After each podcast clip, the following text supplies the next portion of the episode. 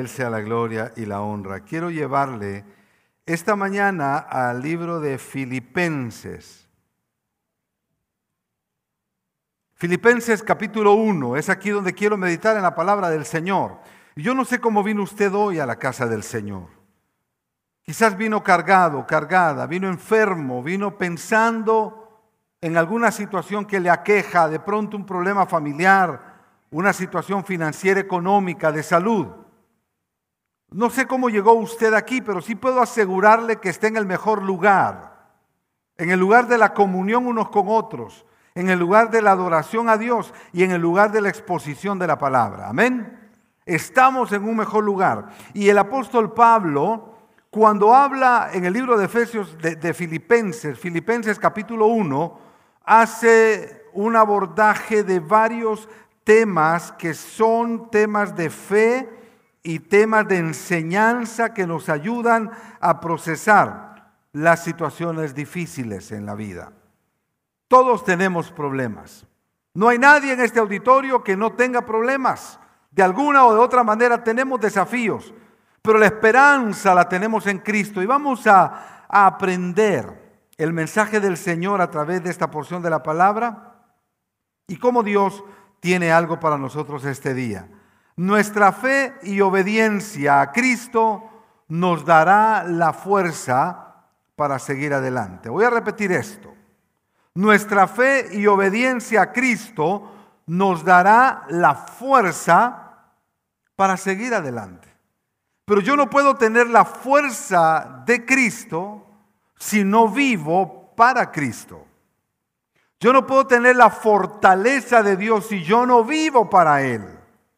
Eso no es un, asunto que se da automático. No es que Dios obligadamente me tiene que bendecir porque ya lo dijo en su palabra. No, nosotros como sus hijos debemos vivir una vida que le dé gloria, que le dé honra y alabanza al Señor para que haya testimonio de la victoria de Cristo en nuestras vidas. Y de esta manera vamos a ver cómo los diferentes hombres, mujeres en la historia, en la Biblia, en la iglesia, en el tiempo de hoy, estamos siendo fortalecidos por Dios. Porque vivimos en obediencia, porque vivimos en fe, creyendo que Él tiene control sobre todas las cosas. Hoy celebramos, por ejemplo, que el pastor Leonel Campbell está en proceso de recuperación. Y si bien es cierto, ha vivido tiempos eh, un poquito complicados por todo lo que venía, pero él está bien. Y Coti esta mañana nos actualizó allá en el templo y celebramos la vida del pastor Leonel porque Dios está con él. Y Dios le ha mostrado una vez más su favor y su misericordia. Pero no, no opera automáticamente. Yo debo vivir para Dios para que realmente haya algo de Dios para mí. Así funciona, así es como operan las cosas en el Señor. Necesitamos vivir una vida totalmente entregada a Él para que Él pueda regalarnos de su bendición y de su favor. ¿Recuerdan el caso de, en la Biblia, el caso de Pablo y Silas, cuando estaban presos? Es un acontecimiento bien particular. Están presos en condiciones deplorables, golpeados, cansados, con hambre sin duda alguna. Pero interesantemente, Pablo tenía y Silas tenían una, tenían por lo menos dos opciones. La primera de ellas, tirarse a morir en su frustración, tirarse a morir en su desgracia porque están presos. O la segunda, glorificar a Dios. ¿Y qué fue lo que escogieron Pablo y Silas? ¿Recuerdan? ¿Qué hicieron cuando estaban en la cárcel? ¿Qué hicieron? Comenzaron a cantar comenzaron a elevar canto y adoración a Dios. Eso es una locura.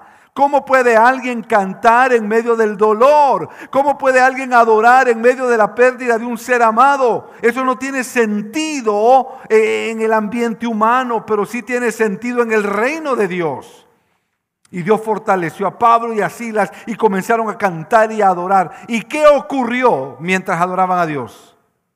Tembló, se sacudió la tierra y las cárceles se rompieron, sus cepos se quebraron y fueron libres. Pudieron haber huido en ese mismo momento.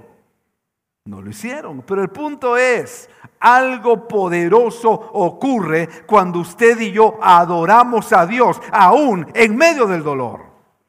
Cuando usted y yo adoramos a Dios, aún en medio de la pérdida de un ser amado, aún en medio de la crisis, cuando exaltamos el nombre del Señor, algo ocurre de parte de Dios. Algo inexplicable le voy a decir. Yo he leído tantas veces pasajes como que el Señor nos da fuerzas como de búfalo. ¿Qué significa eso? Que voy a levantar un carro yo. ¿Ah? Que me voy a parar y voy a tener una rastra con la mano derecha porque tengo las fuerzas del búfalo. No. Y permítame ponerle en contexto bien simple cuál fue mi experiencia. Mi padre estaba a punto de morir el día lunes. Toda la familia estábamos junto a él, todos estábamos ahí, todos, todos. Bendito sea el Señor. Y en los últimos segundos de aliento de mi padre, justo cuando mi papá dio su último respiro en esta tierra, ese segundo, hermanos, duele. Porque ya sabíamos que mi papá iba a morir. Pero cuando ya estamos ahí viendo la realidad que el momento se dio, y debo decirle que de los momentos más intensos, esa es mi experiencia personal, fue verle morir tomando su mano, mi hermano en su cabecera, nosotros, nueras, todos ahí cerca, mi madre acompañando, asistiendo a mi padre. Pero de pronto, un segundo después de ese profundo dolor, llegó una fortaleza que no se las puedo explicar. No hay manera humana para explicar esto porque no tiene sentido lógico. Pero el Señor me revistió y revistió a la familia de una paz, como bien lo dice la palabra, esa paz que sobrepasa llenó ese salón, ese, ese cuarto. Hubo llanto de mi madre, lloramos, pero la paz de Dios nos inundó y nos levantó el Señor. A eso se refiere la palabra como la fuerza del búfalo que nos sostiene con su mano derecha. Vamos a Filipenses 1 y permítame darle un recorrido rápido de algunos versos importantes. Por favor, deténgase un momento en los versos 3 al 5. Filipenses capítulo 1, versículos 3 al 5. Doy gracias a mi Dios siempre que me acuerdo de vosotros, siempre en todas mis oraciones rogando con gozo por todos vosotros, por vuestra comunión en el Evangelio desde el primer día hasta hoy. Interesantemente, el apóstol Pablo comienza a Filipenses, su libro a Filipenses, orando por ellos, presentándolos en oración. Doy gracias a Dios, ruego por ustedes siempre para que sean fortalecidos. Pablo toma un momento para orar por los, los que van a recibir la carta, pero también usted y yo. Oró por nosotros. Y es una oración de, del corazón que Pablo hace. Comienza orando. Amado, usted no va a poder enfrentar los desafíos de la vida sin la oración. El sustento del creyente es la comunión con el Señor a través de la oración. No vamos a tener la fortaleza y respaldo de Dios si no oramos. Pablo comienza orando por nosotros. La oración es fundamental. Versículo 6, Filipenses 1, verso 6. Estando persuadido de esto, que el que comenzó en vosotros la buena obra, la perfeccionará hasta el día de Jesucristo. Aleluya. Y Pablo dice algo como esto, estoy convencido Estoy totalmente seguro que aquel que comenzó la buena obra en ustedes la va a terminar.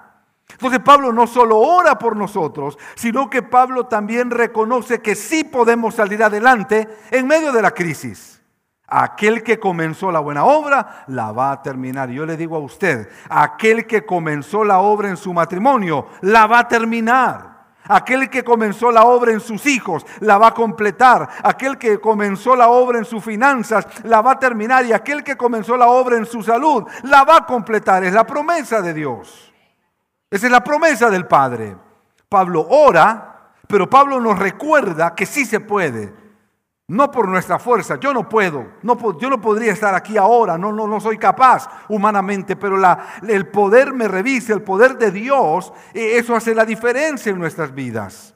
Pablo reconoce que sí se puede salir adelante. Aquel que comenzó la buena obra será fiel hasta completarla. Pero luego seguimos avanzando, vaya al versículo 10. Estamos en Filipenses 1, verso 10.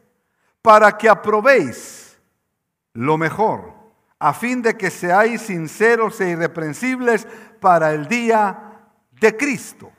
Y Pablo sigue dándonos algunos elementos importantes que nos van a ayudar en el proceso de fe, para que aprueben lo mejor. La nueva versión internacional lo dice así, así podrán discernir, escuche esto, así podrán discernir lo que es mejor y ser puros e irreprochables para el día de Cristo.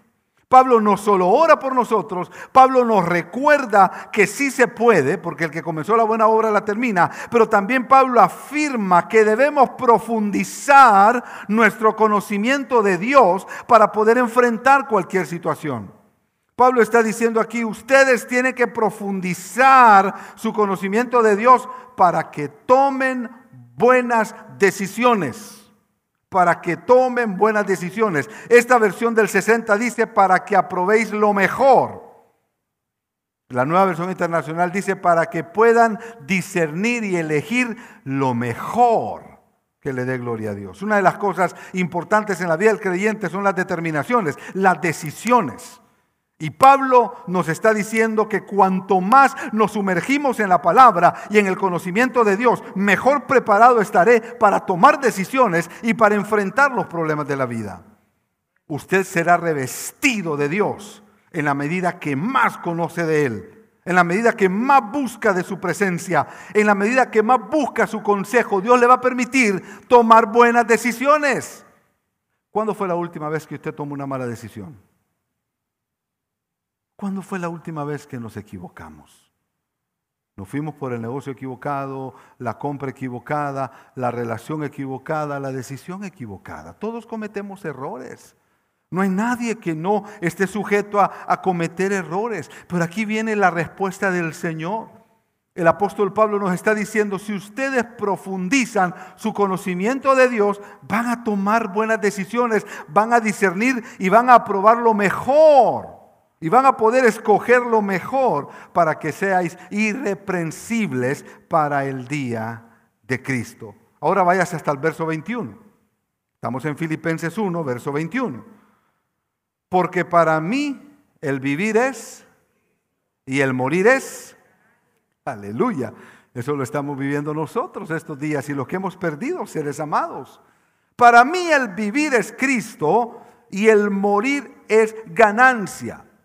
Pablo también reconoce que la vida en esta tierra es pasajera, pero nos espera un mejor lugar en los cielos con Cristo.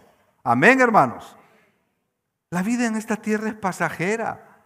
La vida en esta tierra pasa. Una de las cosas que yo aprendí hace muchos años en mi vida, muchísimos por cierto, es que nunca le digo más a Dios, ¿por qué hiciste tal cosa?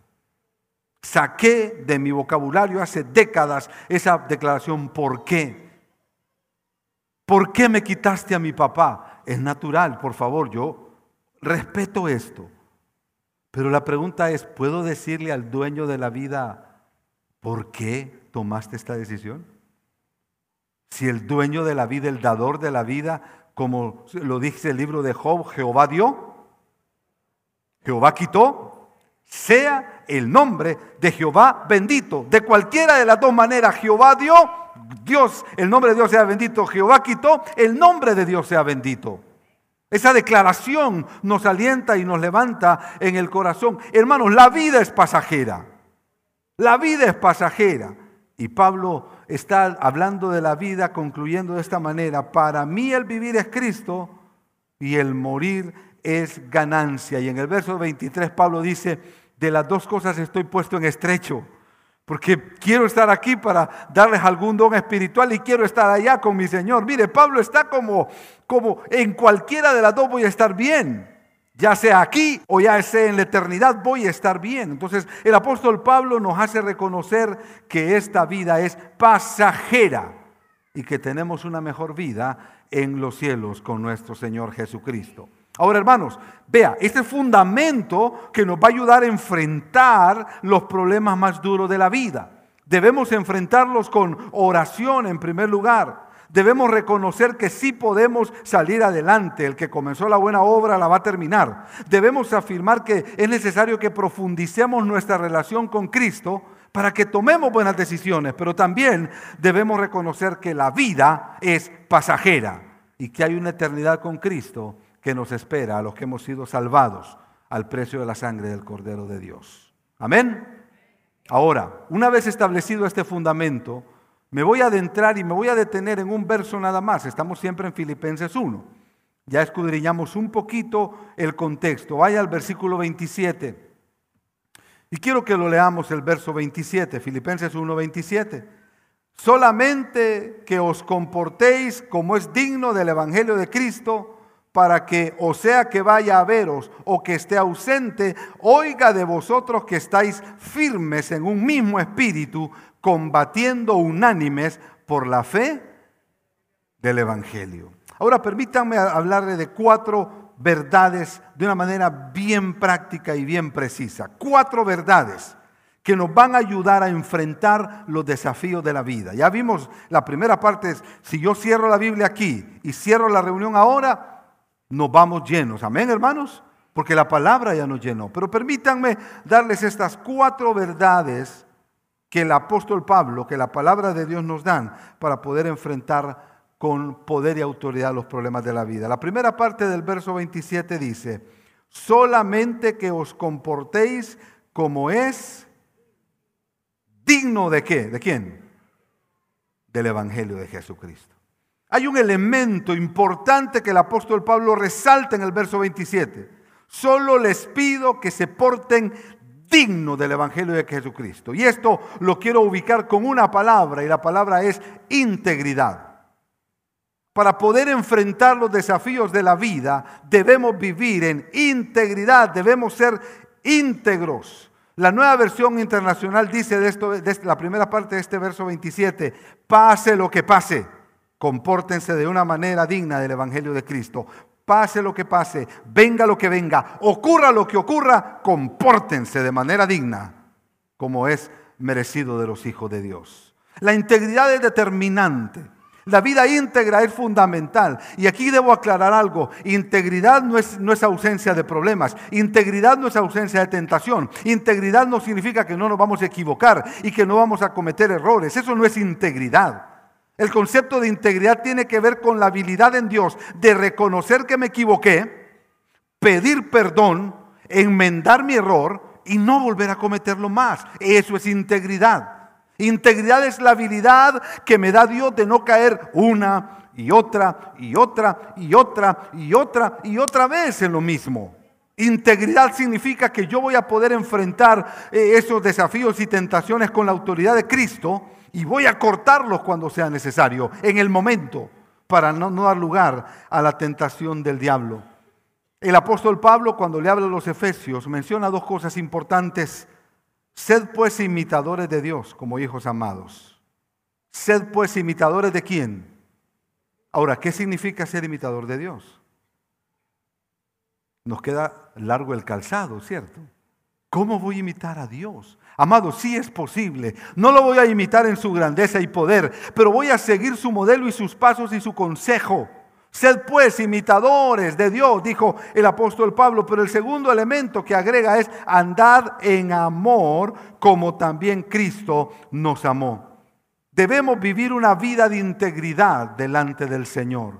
Amada iglesia, amados amigos, amados hermanos, hay algo que usted sabe hoy que debe cortar de una vez por todas? ¿Hay alguna práctica? ¿Hay algo que sabemos que estamos haciendo que no le agrada a Dios, pero que debemos cortarlo hoy? Yo le quiero pedir en el nombre de Jesucristo, no espere más.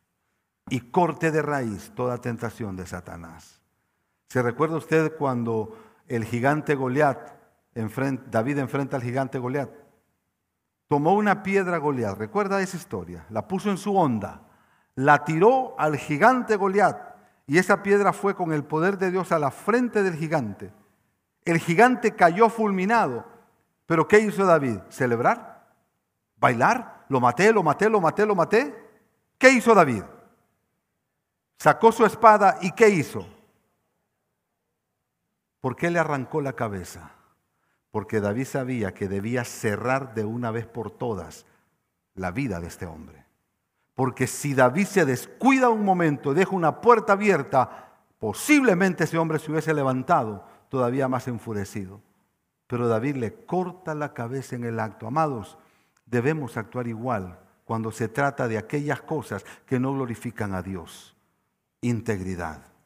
Debemos ser íntegros para, Dios. Sigamos, volvamos a leer el verso 27, porque solo aquí voy a estar eh, un momentito. Solamente que os comportéis como es digno del Evangelio de Cristo. Esto es integridad. Pero vea esto, para que, o sea que vaya a veros o que esté ausente, oiga de vosotros que estáis firmes en un mismo espíritu, oiga de vosotros que estáis firmes. Y aquí viene un segundo elemento. El primero fue que debemos ser íntegros para que el Señor responda y respalde nuestras eh, decisiones, oraciones y peticiones. En segundo lugar, debemos estar firmes. ¿Qué significa estar firme? Es perseverar, es persistir, es quedar en pie, es permanecer en pie, estar firmes. Necesitamos mantener nuestras convicciones de fe firmes, confiados en la promesa del Señor. Debemos estar fundamentados en la roca que es Cristo. Porque aunque el mundo a mi alrededor se mueva, la roca firme, inconmovible de los siglos debajo de mis pies, nunca se va a mover porque estoy asido de Cristo Jesús. Y eso no lo moverá nadie podrán venir vendavales, problemas, dificultades, necesidades, pero la roca firme jamás se va a mover porque Él es mi sustento. ¿Es usted una persona firme? ¿O de pronto nos dejamos llevar por situaciones y la fe nos cambia de un momento a otro? Hay personas que no han afirmado su fe, iglesia, y un problema los tira al suelo e incluso los puede apartar del camino del Señor. ¿Por qué? Porque no han aprendido a depender con autoridad de Cristo. Y quiero decirle algo, la determinación es nuestra, el deseo del Señor está ahí, pero yo determino buscar el rostro del Señor y afirmar mi fe para estar asido de Él y que nada me mueva. El apóstol Pablo dice, yo quiero oír de ustedes que están firmes en un mismo propósito, firmes en un mismo sentir firmes en un mismo espíritu. Es la capacidad de estar de acuerdo en las cosas esenciales de la vida. Amados, ¿es, usted una persona de fe firme? Que no lo mueve nadie y que no lo mueve nada. Amados, este es el propósito del Señor. Y una de las cosas hermosas es que tenemos la palabra y tenemos al Espíritu Santo de Dios que nos alienta. Y hay momentos en la naturaleza y nos pasa a todos que vamos a, sentir debilidad y vamos a sentir que las piernas se van a ablandar y aflojar. Pero es ahí donde debemos recordar la promesa del Padre, agarrarnos de esa promesa, asirnos de la esperanza y el Espíritu de Dios va a renovar nuestras fuerzas y nos va a regalar fortaleza para seguir adelante enfrentando las situaciones adversas de la vida. Iglesia, debemos estar firmes. Y quiero agregar algo aquí, yo no puedo hacerlo solo. No puedo. Pero sí puedo cuando lo hago en el nombre de Cristo. Pero sí puedo cuando es el Espíritu de Dios quien guía mis pasos. Pero sí puedo cuando dejo que sea el Señor dirigiendo mis caminos. Entonces su fortaleza viene para mí porque dice la Biblia que el gozo del Señor es mi fortaleza. Cuando tengo el gozo de Cristo dentro de mi corazón, la fortaleza del Señor estará conmigo siempre. Volvemos a leer el verso 27 y sigámosle sacando a este verso 27. Solamente que os comportéis como es digno del Evangelio de Cristo, para que sea, o sea que vaya a veros o que esté ausente, oiga de vosotros que estáis firmes en un mismo espíritu. Y mire esto, combatiendo unánimes por la fe del Evangelio. Aquí hay un tercer elemento importante, combatiendo cómo ¿Qué significa unánime? Un solo sentir, un solo ánimo. Combatiendo juntos, usted y yo unánimes.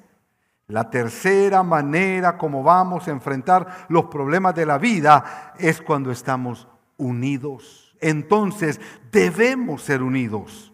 Debemos disfrutar la unidad, ese vínculo perfecto de la paz en Cristo a través de la unidad. Y así se lo dijo el apóstol Pablo a los Efesios, esa unidad del Espíritu. Necesitamos vivir una vida en unidad, amada iglesia. Una de las cosas que a nosotros nos fortaleció estos días es su acompañamiento, fue su mensajito de texto, fue una llamada, fue un acompañamiento, o la simple oración, aunque no me llamó, no me escribió, la oración suya nos fortalece, porque uno siente el calor del pueblo de Cristo cerca. Y ahí podemos decir, hombre, no estoy viviendo solo esta experiencia, no solo está mi familia, hay todo un pueblo también junto a mí, acompañándome en un momento de dolor y en un momento de necesidad. Pero una de las cosas, y Pablo lo expone con una palabra hablando de la unidad, solícitos, así se lo dice a los efesios, solícitos en guardar la unidad. ¿Qué significa solícitos? Que es mi esfuerzo, que es mi esfuerzo. Amados, la unidad comienza conmigo. No se enoje si alguien no le dio el saludo. Tranquilo, no le, ha, amanecido el Señor todavía. Salúdele usted. Salúdele usted. No se moleste si alguien no le dio. Está bien, el Señor en su tiempo le va a dar. De usted. El primer paso de la unidad lo doy yo. El problema es que el ser humano vivimos con, y hermanos hay que reconocerlo, con egoísmo. Y queremos que solo me den, me den, me den, pero no estoy dispuesto a dar. Y cuando el apóstol Pablo habla de la unidad, incluye esta palabra solícitos, significa que yo debo tener el ánimo por voluntad propia de yo hacer algo para estar unido con ustedes. Necesitamos crecer en unidad. Ahora, la unidad requiere varias cosas. Número uno, requiere tiempo. Requiere tiempo, porque tiene que agarrar el teléfono y llamar a un amigo y salúdelo, solo para saludarlo. Hey, ¿cómo estás, hermano? Ay, ¿y en qué te sirvo? No, no, no, solo quería saber cómo estabas. ¿Todo bien?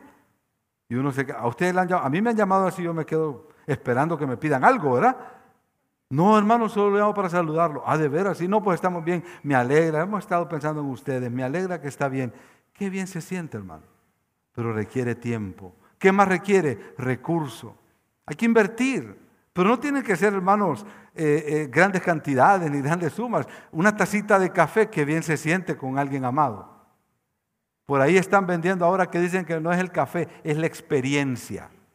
Entonces usted va a tomar, es la experiencia, pero esa experiencia sale bien cara. ¿no? Esa experiencia sale bien cara. Mientras más bonito el lugar es, hermano, prepare su cartera.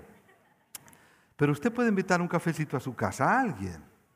Una tacita de café, preferiblemente cafecito así del bueno, ¿verdad? Aunque hay cafés del país, que voy a, voy nombre, ¿verdad? Pero tenemos aquí en la iglesia, en la congregación, productores de café. Una tacita de café rica, una, una piececita de pan, requiere tiempo. Invertir en otros requiere tiempo, requiere recurso, pero también cuesta ceder mis derechos. Porque nos toca ceder nuestros derechos por amor al otro. Nos toca. Ahora, permítame preguntarle, iglesia, ¿cómo estamos en unidad?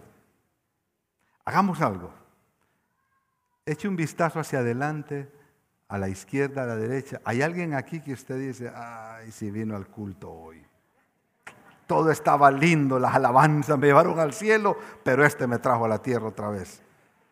Eche un vistazo. ¿Habrá alguien aquí que... Los que yo diría son los RGE. ¿Sabe quiénes son los RGE? Los que requieren gracia extra. Y usted tiene que decirle, tengo que decir al Señor, Señor, ¿seré yo un RG? Que requiero gracia extra para que me amen. Yo sé que en la iglesia vemos de todo, hermanos. Pero ¿sabe qué? Lo lindo es que es el propósito de Dios, que seamos una familia. Y pasamos por alto los, los errores, pasamos por alto las faltas, pasemos por alto un montón de cosas por el amor a la causa de Cristo. Amén, iglesia. ¿Hay unidad entre nosotros? Otra tareita le voy a dar. ¿Cuántos nombres de los que están en su fila usted se sabe? A ver. ¿Se sabe el nombre de cuántos? Se la pongo más difícil. El segundo nombre también. El, el apellido. El segundo apellido. ¿De dónde es? ¿Cuándo nació? Mire, mira que el hermano tiene una enfermedad. ¿Cuál hermano? El hermano. ¿Cuál hermano? Aquel hermano. ¿Cuál hermano? Yo no me llamo hermano. Yo no me llamo pastor. Yo tengo un nombre. Pastor solamente es el oficio que el Señor me permite eh, ministrar. Aprendámonos los nombres de alguien, uno, dos, tres a la semana. Aprendámonos nombres para que podamos mencionar los nombres. Esto fortalece la unidad de la iglesia. Hermanos, esta es la voluntad del Señor, que estemos unidos. Y cuando estamos unidos, juntos, enfrentamos mejor los desafíos que se nos vienen en la vida. Y para terminar, quiero cerrar con el versículo 28. Vamos al verso 28, por favor y en nada intimidados por los que se oponen, que para ellos ciertamente es indicio de perdición, mas para vosotros de salvación, y esto de Dios. Y me quiero detener en la primera parte de este, de este verso 28, en nada intimidados. La nueva versión internacional lo dice así, y sin temor alguno a sus adversarios sin temor alguno a sus adversarios. La cuarta lección que nos da el apóstol Pablo en esta porción de la palabra es que no debemos vivir con temor. No debemos tener temor. En el amor no hay temor porque el amor echa fuera el temor. No hay temor en el amor de Dios. Si yo amo al Señor y le temo con todo mi corazón, no tendré temor. Voy a poder vivir una vida confiado, una vida de esperanza, en nada intimidados por lo que se oponen, sin temor alguno por sus adversarios. Esta convicción estaba en el ADN del apóstol Pablo. Y vamos a ver al apóstol Pablo en diferentes momentos con una actitud de, esperanza. Quiero que busque el libro de los Hechos, capítulo 27. Nos apartamos un poquito del texto que hemos venido estudiando y vamos a Hechos capítulo 27, versículos 23 y 24. Están en la tempestad, están a punto de ahogarse. ¿Cómo se sentirá alguien en un barco que está siendo abatido por olas altas que saltan la barca? Y en esas condiciones el apóstol Pablo recibe esta, esta descripción de amor. Hechos 27, 23 al 24. Porque esta noche ha estado conmigo el ángel del Dios de quien soy y a quien sirvo, diciendo, Pablo, no temas, es necesario que comparezcas ante César, y he aquí Dios te ha concedido todos los que navegan contigo. Pablo, no temas. Pablo, no temas. Y la manera como Pablo expresa su confianza en el Señor es profundamente tierna y habla de una relación íntima con el Señor. Vuelva a leer conmigo el verso 23. Porque esta noche ha estado conmigo el ángel del Dios de quien soy y a quien sirvo. Y me ha dicho, Pablo, no temas. Hermanos, el ángel del Dios de quien somos y a quien servimos está guardando nuestras vidas. Jehová de los ejércitos, Cristo Jesús, su Espíritu Santo, sus ángeles ministradores. Tenemos toda la gloria, la bendición de Dios a nuestro favor. Entonces no tengamos temor. Dios está con nosotros. Iglesia, no temas. Dios está contigo. La mano poderosa de Dios te sostiene y te levanta en su mano derecha. A Él sea la gloria, alábele a Él, dele gloria a Dios. Alabanza sean al Señor. No temas, le digo con la autoridad de la palabra del Señor, no tema, no tema, no tenga temor, porque el gozo del Señor es nuestra fortaleza. Cuatro grandes lecciones que hemos aprendido de esta porción de la palabra para poder enfrentar los desafíos de la vida. Primero debemos vivir en integridad. Segundo, debemos estar firmes en la roca que es Cristo. En tercer lugar, debemos estar unidos, somos una gran familia. Y en cuarto lugar, no debemos tener temor, porque Dios pelea la batalla por nosotros. ¿Hay alguien abatido esta mañana, este mediodía ya?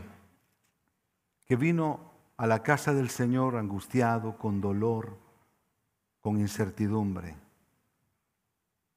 La palabra predicada este día ha sido predicada con la autoridad de su Espíritu Santo y es real en su vida. Yo quiero pedirle por favor que se pongan de pie todos. ¿Podrían por favor, amada iglesia? Pónganse de pie y agarren su Biblia, porque vamos a cerrar leyendo al unísono una declaración de la palabra que está en el libro de Romanos capítulo 8. Vaya al libro de Romanos capítulo 8 versos 38 y 39. Esta porción la Reina Valera del 60 la titula como más que vencedores. Romanos 8, 38 y 39. Iglesia, quiero que, quiero que lea este pasaje, pero lo haga con fe, pero también con un compromiso delante del Señor para servirle apasionadamente. ¿Estamos listos, hermanos? Romanos 8, versos 38 y 39. Al unísono lo leemos todos ahora. Por lo cual estoy seguro de que ni la muerte, ni la vida, ni ángeles, ni principados, ni potestades, ni lo presente, ni lo porvenir, ni lo alto, ni lo profundo, ni ninguna otra cosa creada nos podrá separar del amor de Dios que es en Cristo Jesús, Señor nuestro. Alabanza sean al Señor. Nada nos podrá separar del amor de Cristo. Aleluya tribulación o angustia, pestilencia, enfermedad, nada me va a separar de Jesús. Amén. Tome al que tiene a su lado y si tiene a su esposa y a sus hijos, abrácelos y digan esta declaración, nada nos va a separar del amor de Cristo, no importa lo que venga, no importa lo que ocurra. No importa lo que pase, nada nos separará del amor de Dios en Cristo Jesús. Y levante una oración ahí Levante una oración de fe delante del Dios de la gloria y confiese el poder de Dios sobre su vida. Vamos iglesia, levante una oración de protección por su familia, una oración de protección sobre sus hijos. Adore, adore, adore a su Señor. Gracias Cristo, gracias Cristo. Gracias Cristo, te adoramos, te alabamos, te exaltamos Señor. Alabado sea tu nombre, Padre de la gloria. Aquí está tu pueblo. Señor bendito, hemos declarado, hemos confesado tu palabra. Nada nos podrá separar del amor de Dios que es en Cristo Jesús. No importa lo que ocurra, no importa lo que suceda, no importa lo que venga a casa, la familia. Esta familia está dedicada a Cristo. Esta familia está sostenida sobre la roca inconmovible de los siglos. Este matrimonio está sostenido por el poder de Cristo y nada ni nadie nos podrá derrotar porque somos más que vencedores en Cristo. Alabe a su Señor iglesia, alabe a su Señor, adore a Cristo esta mañana. Nada me podrá separar del amor de Dios que es en Cristo Jesús, Señor nuestro. Nada me podrá separar jamás del amor de Dios que es en Cristo Jesús. Padre bendito, gracias. Levante adoración de gratitud al Padre y dígale gracias Señor. Gracias Dios de la gloria. Gracias bendito Padre porque nos has llenado, porque nos has escuchado, porque nos bendices, porque nos guardas y porque en ti somos más que vencedores. Alabamos tu nombre, te damos gloria, te damos honra, te damos alabanza solamente a ti. Oramos por salud. Levante la mano si alguien está enfermo esta mañana.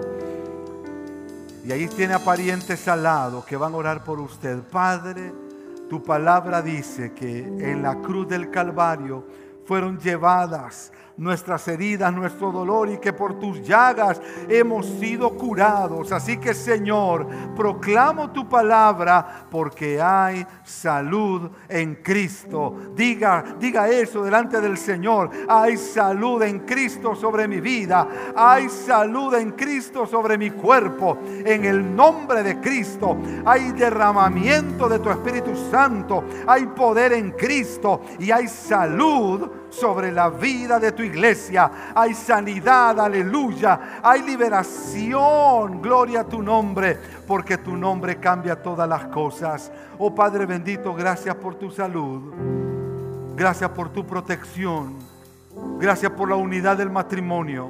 Gracias por los hijos. Gracias por la familia. Gracias por las finanzas. Dígale a Dios, gracias Cristo. Gracias Cristo. Gracias Cristo. Dígale gracias al Señor. Y Padre bendito, hoy hemos hecho un compromiso de que nada nos podrá separar del amor de Dios que es en Cristo Jesús, Señor nuestro. Que la paz de Cristo sea con cada uno en el nombre de Jesús. Y el pueblo del Señor dice, amén, amén. Dios le bendiga. Aleluya. Fuerte ese aplauso, Señor, que es bueno y para siempre su misericordia.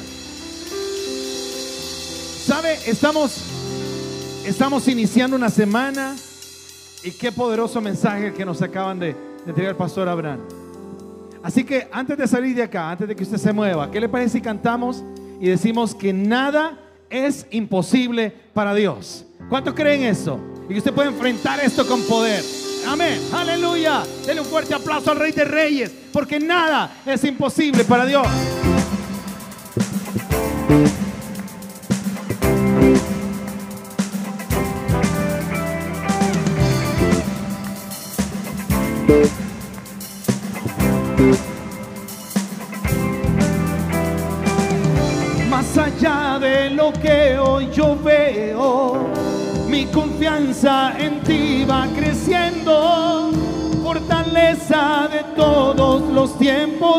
Eres bien, tú eres bien. Tú cambiaste en canción mi lamento. En el valle de sombra te creo. Tu amor está aquí, ya no temo. Tú eres bien, tú eres bien. La tierra cantará, el cielo escuchará.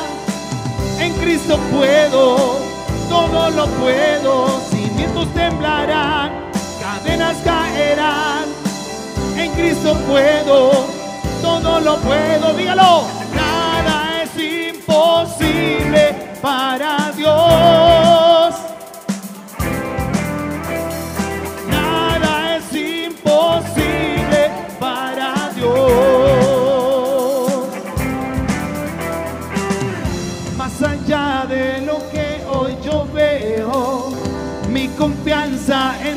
va creciendo.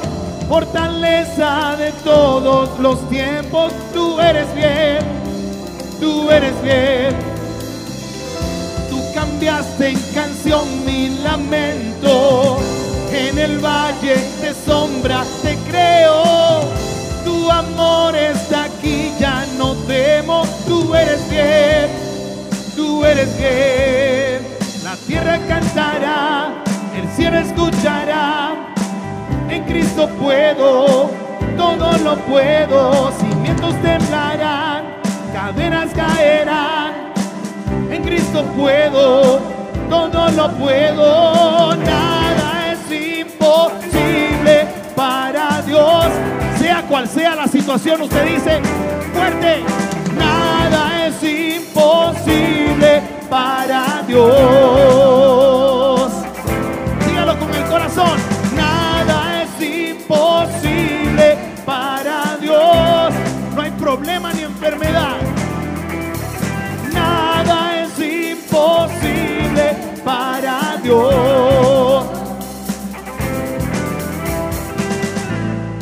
Tus hijos declaran, tu bondad nunca falla. Tú eres bien, tú eres bien. Que la tierra lo escuche, tu amor nunca falla. tú eres fiel, tú eres fiel.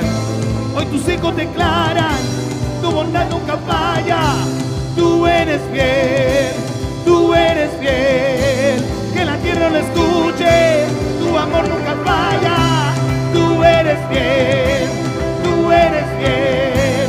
Hoy tus hijos declaran, tu bondad nunca falla, tú eres fiel, tú eres fiel. Que la tierra lo escuche, tu amor nunca falla, tú eres fiel. Nada es imposible para Dios.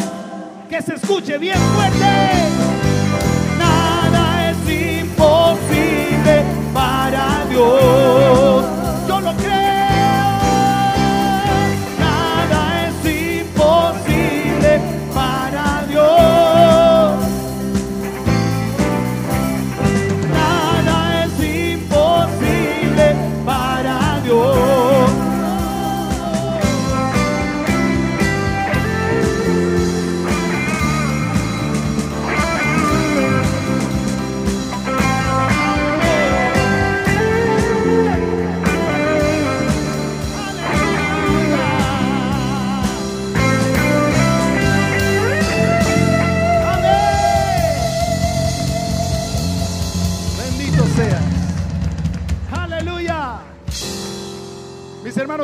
gracia del Señor esté sobre cada uno de ustedes, sobre su familia y los que están conectados a través de Alfa y Mega Visión y a través de Facebook Live y toda la plataforma digital. Sean benditos en el nombre del Señor y hasta una nueva entrega. Que Dios les bendiga a todos.